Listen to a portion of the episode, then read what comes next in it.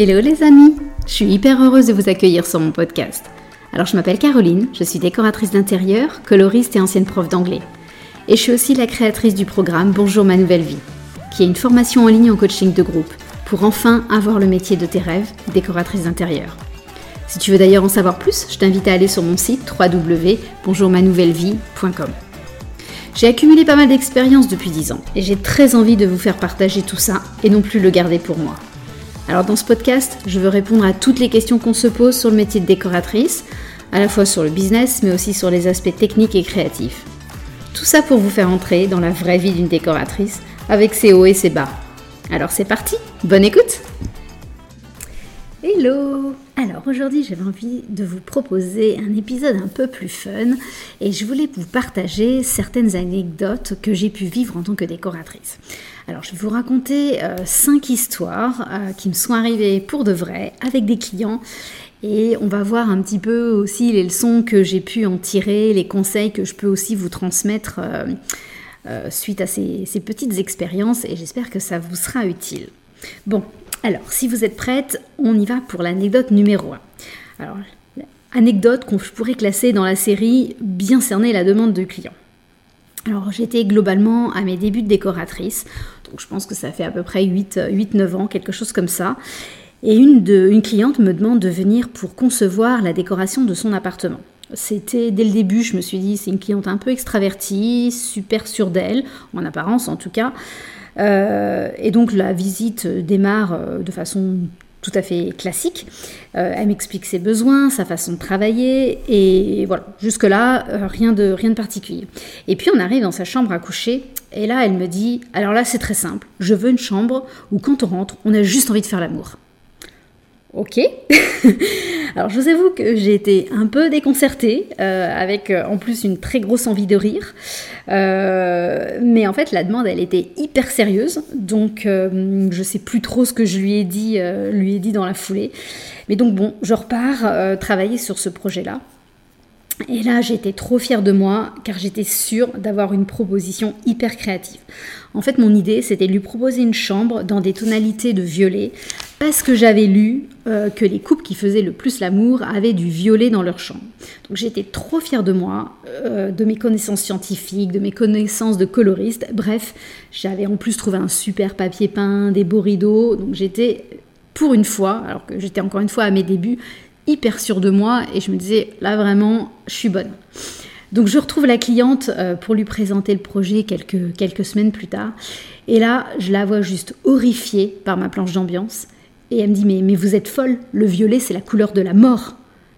Ah ouais, sauf que moi je savais pas qu'elle avait vécu en Asie et que dans son référentiel à elle, le violet c'était la couleur du deuil.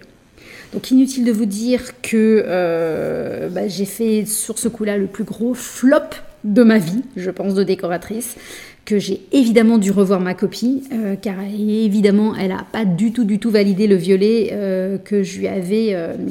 Euh, pour, qui je lui avais pourtant argumenté que grâce à ce violet, ça augmenterait son nombre de rapports sexuels. Bref, ça n'a jamais fait le poids face à cette symbolique des couleurs du violet qu'elle avait en tête de par son expérience de vie en Asie. Donc le bilan de, cette anecdote un peu surprenante, c'est euh, l'importance de bien, de bien connaître ses clients, de bien les comprendre, et puis bah, de poser aussi les bonnes questions. Euh, et puis probablement aussi de jamais être trop sûr de soi, euh, parce, que, même si on essaye de préparer le rendez-vous au mieux, on peut toujours se planter. Et ça peut arriver de se planter dans nos propositions. Donc normalement, si on cadre bien les besoins et les attentes du client lors du premier rendez-vous, ça n'arrive pas. Mais vous voyez que ça m'est arrivé euh, et ça n'a pas fait de moi une mauvaise décoratrice d'intérieur pour autant. Petit conseil, euh, voilà, même si ça vous arrive, soyez bienveillante avec vous-même. Et même si un jour vous ne visez pas juste sur un projet, eh bien c'est pas grave, ça peut arriver. Et c'est pas, ça fait pas de vous une mauvaise décoratrice pour autant. Anecdote numéro 2. Dans la série, cette fois-ci, mettre des limites aux clients. Alors cette fois, si euh, ce que je vais vous raconter m'est arrivé l'année dernière, donc euh, bah, j'ai plutôt bien réagi parce que j'avais un peu plus d'expérience pour le coup. j'avais une demande pour aménager un restaurant indien en plein cœur de Reykjavik. Donc c'était un super projet dans une rue passante, voilà, super visibilité en apparence projet hyper enthousiasmant, surtout qu'en plus nos, meilleurs amis en Islande étaient d'origine indienne, donc je me sentais hyper enthousiaste euh, à l'idée de faire une déco euh, dans cette, avec cette, euh, cette inspiration indienne. Ce qui était drôle en plus, c'est que la déco existante du lieu, c'était plus la déco d'un ancien fast-food. donc en fait, il y avait un énorme travail à faire. Donc voilà, j'étais hyper enthousiaste sur le projet, ça s'annonçait plutôt bien. Euh, première alerte, première puce à l'oreille qui m'a été mise, c'est quand le client m'a demandé si je travaillais avec Amazon. Là, je me suis dit, euh, comment dire, euh, non, pas vraiment, c'est pas tout à fait mon style. et puis, il m'a dit qu'il n'avait pas beaucoup de budget, deuxième red flag, globalement, pour finir par me dire, tenez-vous bien, que pour me payer, eh ben, il me proposait de me payer en plat indien. Donc, oui, donc ta proposition, c'est de payer mes prestations, de, ma prestation de plusieurs milliers d'euros en tiki masala et en riz. C'était ça son concept. Donc là, j'ai vraiment cru que j'allais halluciner. Euh, euh, je me suis dit, non, mais c'est pas possible, j'ai pas dû comprendre ce qu'il m'a dit. Euh, et rien que d'y penser, ça me fait vraiment marrer tellement c'était complètement décalé comme proposition. Donc je lui ai dit que même si j'adorais la cuisine indienne, je préférais les moyens de paiement un petit peu plus conventionnels. Euh, je lui ai quand même envoyé mon devis. Euh, bah, vous ne serez pas surprise de savoir qu'il n'a pas été validé parce qu'il était trop cher. Donc, euh, donc voilà. mais le coup de me proposer de me payer en plat indien, ça j'avoue que je ne l'avais pas vu venir. Donc bilan de cette anecdote, oser dire non au client, euh, c'est même pour un cas aussi flagrant, c'est pas toujours évident de, mettre un, de poser une parole très tranchée. Euh, je vous conseille aussi de jamais présumer de la malhonnêteté d'un client euh, et de son audace surtout. Il y a des clients qui reculent devant rien, qui ont plein d'idées. et puis, globalement, de refuser d'être évidemment payé en nature. Euh, bon, voilà, je vais enchaîner du coup sur l'anecdote 3 pour vous raconter que une fois, j'ai accepté d'être payé en nature. Alors pas euh, ne n'imaginez pas des choses euh, mal placées. Vous allez voir, c'est pas du tout ça. Donc je vais vous raconter ce, ce, projet. C'était donc des, clients qui m'appelaient pour refaire leur salon. Et puis en fait, j'arrive chez eux et euh, on discute. Et là, le client me dit vous reconnaissez le, canapé qui est là-bas? Alors je lui dis Bah oui, je pense que c'est un canapé du Corbusier. Et en fait, ce canapé, c'était globalement la niche du chien. Donc le canapé, le cuir noir du, du, ce canapé du Corbusier était déchiqueté. Il y avait des poils de chien partout. De mémoire, ils avaient plusieurs chiens en plus. Euh, le canapé était vraiment mis dans un coin complètement à l'abandon et, euh, et, dans un très sale état. Et donc je dis bah oui, il me semble. Et il me dit bah effectivement, j'ai travaillé dans une, dans une des grandes banques du Luxembourg et à un moment il y avait tout le mobilier était euh, du mobilier du Corbusier. Donc en fait, quand je suis partie de la banque, j'ai le droit de récupérer euh, du mobilier. Euh, voilà. Et il me dit, mais ça vous plaît? Je lui dis, bah attendez, oui, bien sûr, enfin, un canapé du Corbusier, c'est un truc de dingue. Et en fait, l'accord qu'on a passé avec ses clients, c'est qu'ils m'ont offert le canapé que j'ai bien sûr retapissé derrière et complètement modifié. Euh, mais du coup, je, je n'aurais en échange pas fait payer ma prestation conseil. Euh, je sais plus, euh, c'était un, projet, mais pas non plus énormissime, hein, peut-être entre 1000 et 2000 euros, je ne sais plus précisément. Donc en fait, c'est la seule fois où j'ai accepté d'être payée en nature. Donc j'ai été payée grâce à un canapé du Corbusier. Et ça, c'était plutôt, plutôt classe pour le coup. Je vous mettrai une photo sur les réseaux sociaux de ce, de ce canapé une fois que je l'ai remodifié. Donc parfois, bilan de l'anecdote, parfois ça vaut la peine d'être payé en nature. Euh, parce que voilà, je me serais jamais offerte un canapé du Corbusier, donc c'était plutôt la classe d'avoir eu ça du coup en ma possession et je suis toujours hyper enthousiaste. Je l'ai mis aujourd'hui dans ma chambre, donc c'est quand même un très beau souvenir et un très beau cadeau que ces clients m'ont fait parce que évidemment la valeur du canapé était bien supérieure à ma prestation conseil. Anecdote suivante maintenant, euh, dans la série, cette fois-ci un petit peu moins rigolote, euh, client ouvertement malhonnête. Euh, et là, je vous la raconte parce que j'ai eu beaucoup de négligence sur ce projet. Euh, alors que pourtant j'étais pas jeune décoratrice, hein, ça doit faire, euh, je sais pas, 6 ans cette histoire-là, donc j'étais pas non plus complètement à mes débuts. Euh, donc je vais vous raconter ce qui s'était passé, et ça c'était vraiment une anecdote qui m'a clairement empêché de dormir, donc c'était vraiment pas drôle. C'est un client que je connaissais bien, en fait c'était le dirigeant d'un grand magasin de cheminée au Luxembourg avec qui j'avais travaillé, pignon sur rue, etc.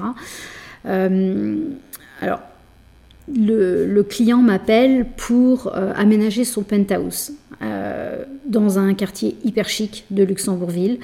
Euh, on avait déjà bossé ensemble à plusieurs reprises. Il avait fait la cheminée de ma maison et puis on avait travaillé sur des projets clients aussi.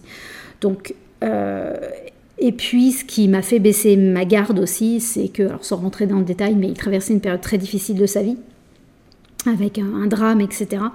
Donc voilà, j'ai clairement, euh, clairement baissé la garde. Un, parce que je le connaissais. Deux, parce que euh, voilà, j'étais plus en mode, je vais l'aider à se sentir mieux, à aménager sa nouvelle maison, son, nouveau, euh, nouvel appartement. Donc voilà, donc j'ai commencé à bosser sur son projet sans acompte. Donc j'ai commencé à travailler, je lui ai présenté des idées sans du tout avoir touché d'argent de sa part. Euh, j'avais quand même fait un devis qu'il avait approuvé, qui était accepté verbalement évidemment, mais qui était accepté quand même. Euh, et puis j'avais aussi déjà fait intervenir des artisans à moi euh, sur ce projet, donc ça avait quand même pas mal avancé. Et puis, euh, je lui avais, donc je lui avais, euh, j'avais commencé à lui présenter aussi des premières propositions. On avait fait un ou deux rendez-vous de mémoire. Et puis un jour, il m'a dit que sa copine n'était pas du tout confortable avec ma présence et qu'il préférait qu'on arrête le projet.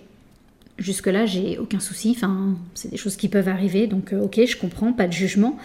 Mais je lui dis que par contre, je vais lui envoyer la facture pour le paiement de mon travail, du début de mon travail. Euh, voilà, je, je cherche même pas euh, d'ailleurs à avoir plus, je me pose pas trop la question si j'ai travaillé plus que 50%, probablement honnêtement, euh, mais voilà, je me dis la compte me suffit et je suis, je suis ok avec ça. Et c'est là qu'a démarré une vraie bataille pour avoir mon argent.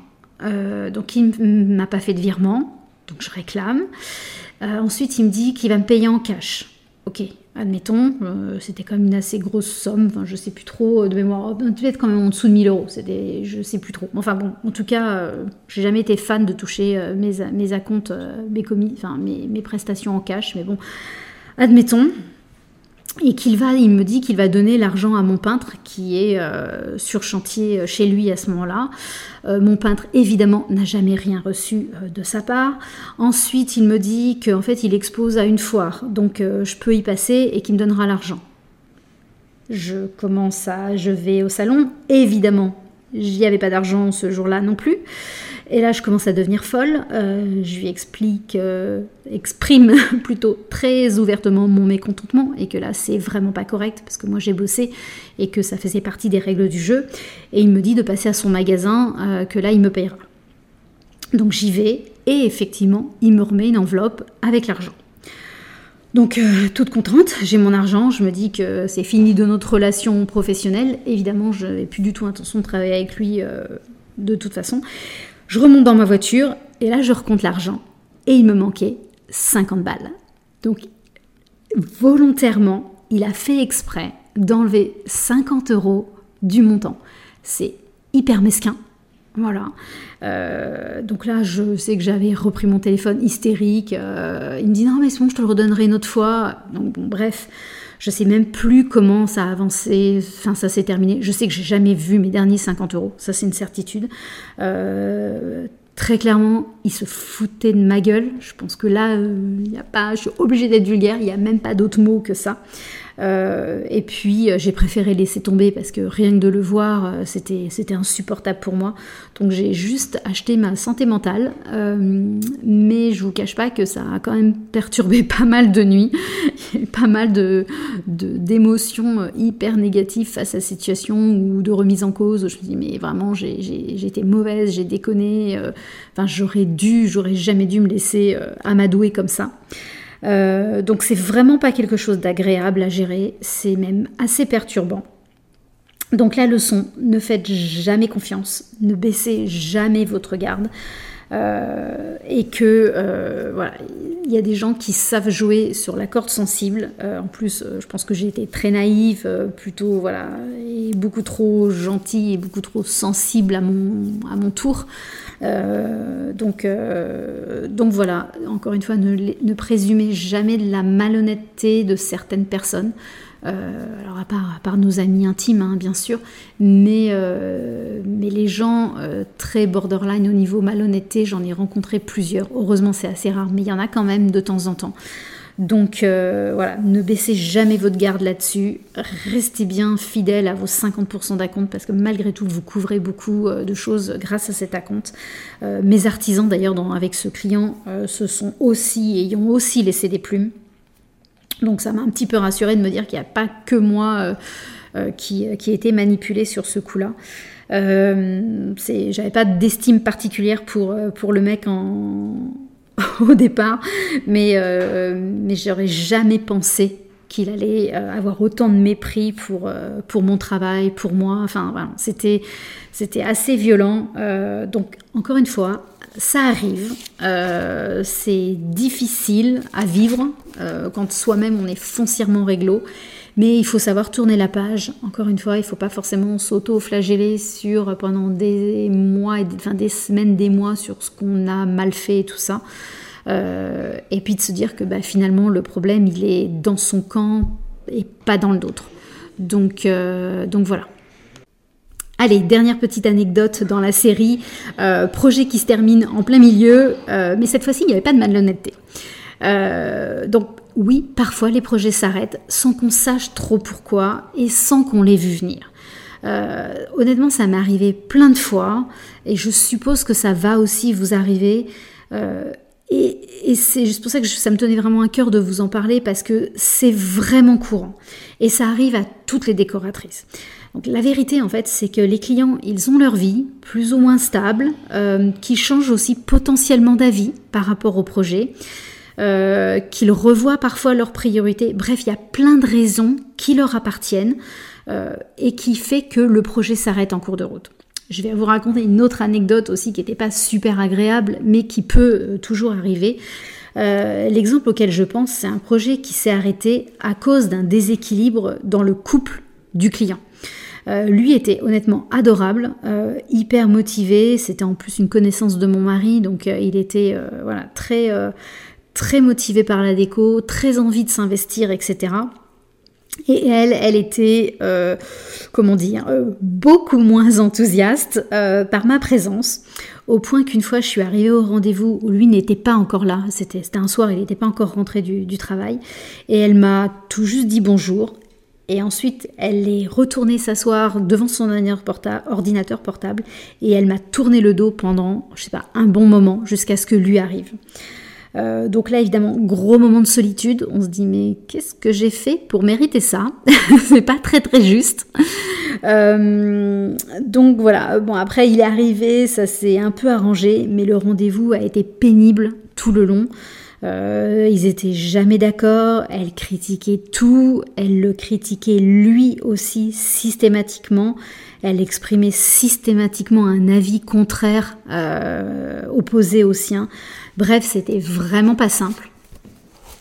Et d'ailleurs, lui m'a appelé quelques jours après, quelques semaines après, je sais plus trop, euh, en s'excusant de m'avoir mise au milieu de tout ça, et puis en me disant que bah, malheureusement, on allait arrêter le projet.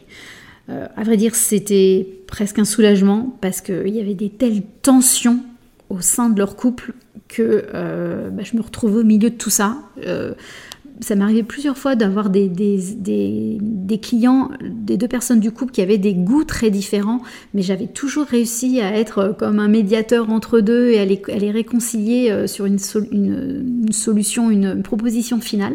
Mais là, c'était bien plus, pas bien plus grave entre guillemets que ça, c'était vraiment un vrai mal-être de couple. Et je me retrouve au milieu de tout ça, sans trop savoir comment m'en dépatouiller. Euh, donc, euh, le bilan, enfin ce que je le conseille, c'est un projet qui se passe pas bien, c'est pas forcément votre responsabilité. Euh, voilà. Un projet, c'est un peu comme dans un couple, bah, il faut être à deux pour que ça marche. Et là, on est dans un couple décoratrice-client. Et parfois, bah, on croit que ça va bien se passer. Puis parfois, l'alchimie, elle passe pas. Euh, on ne peut pas plaire à tout le monde. On ne peut pas résoudre toutes les situations. Et c'est OK aussi de se dire ça. Donc, euh, donc voilà, décomplexez-vous aussi si parfois ça va, ça va vous arriver que le projet capote, que vraiment il y a un truc qui n'est pas fluide, pourtant le premier feeling n'avait pas été mauvais, mais ça arrive complètement et dans la vie d'une décoratrice ça vous arrivera probablement plusieurs fois, même si avec l'expérience on sait le détecter de plus en plus vite et que à l'inverse ça m'est arrivé de ne pas donner suite à certains projets parce que je sentais d'avance que ça allait foirer et que le projet allait être trop compliqué au niveau relations humaines. Donc euh, il y a des projets euh, que j'ai volontairement arrêtés pour ne pas, euh, pour ne pas donner de suite à des projets qui seraient entre guillemets toxiques. voilà. donc voilà mes petites anecdotes. J'espère que ça vous a fait sourire. J'espère que ça vous aidera aussi potentiellement si vous vous retrouvez dans un cas de figure pareil. C'était vraiment un épisode pour vous, dire que bah, ça arrive, ça arrive les projets qui capotent. La vie d'une décoratrice, c'est pas un long fleuve tranquille. On n'a pas que des projets qui se passent bien, c'est pas le monde des bisounours tout le temps. On n'est pas toujours euh, en pleine euh, alchimie avec nos clients. Euh, des fois, on, croit qu'on sait gérer et puis bah il y a un nouveau changement qui fait qu'on ne gère plus bien. Ça arrive tout le temps. Et encore une fois, c'est pas parce que ça va vous arriver que vous devez remettre en cause quoi que ce soit. Euh, répétez-vous que vous êtes une chouette décoratrice, gardez en mémoire les beaux projets que vous avez menés. Et puis bah, quand une mauvaise expérience survient, eh ben, accueillez-la, tournez la page, faites avec, prenez éventuellement la leçon, l'enrichissement qu'il y a derrière. Euh, et, puis, euh, et puis voilà. Donc, et puis dites-vous encore une fois que vous n'êtes pas forcément responsable. Et si vous l'êtes en partie, et eh bien encore une fois, oui, ça peut aussi arriver. Euh, on est tous humains, on n'est pas parfait, on fait tous de notre mieux. Donc euh, continuez à faire de votre mieux surtout. Et puis euh, voilà, un petit mot de la fin, ça serait soyez, soyez bienveillant avec vous-même, même si vous faites une erreur technique ou une erreur d'appréciation eh ben c'est la vie. Encore une fois, ça m'est arrivé plein de fois, ça vous arrivera aussi probablement. Ça arrive à toutes mes copines décoratrices, sauf que parfois on ne veut pas le dire. Donc, euh, voilà. Donc euh, dans les, voici les, c'était mes petites anecdotes pour vous raconter les, raconter les couacs que j'ai eu. Il y en a d'autres, je les ai sélectionnés. Il y en a même plus que ça.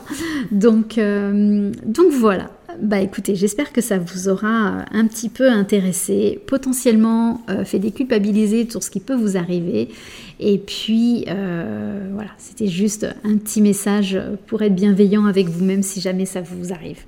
Passez une bonne semaine et puis on se retrouve très vite.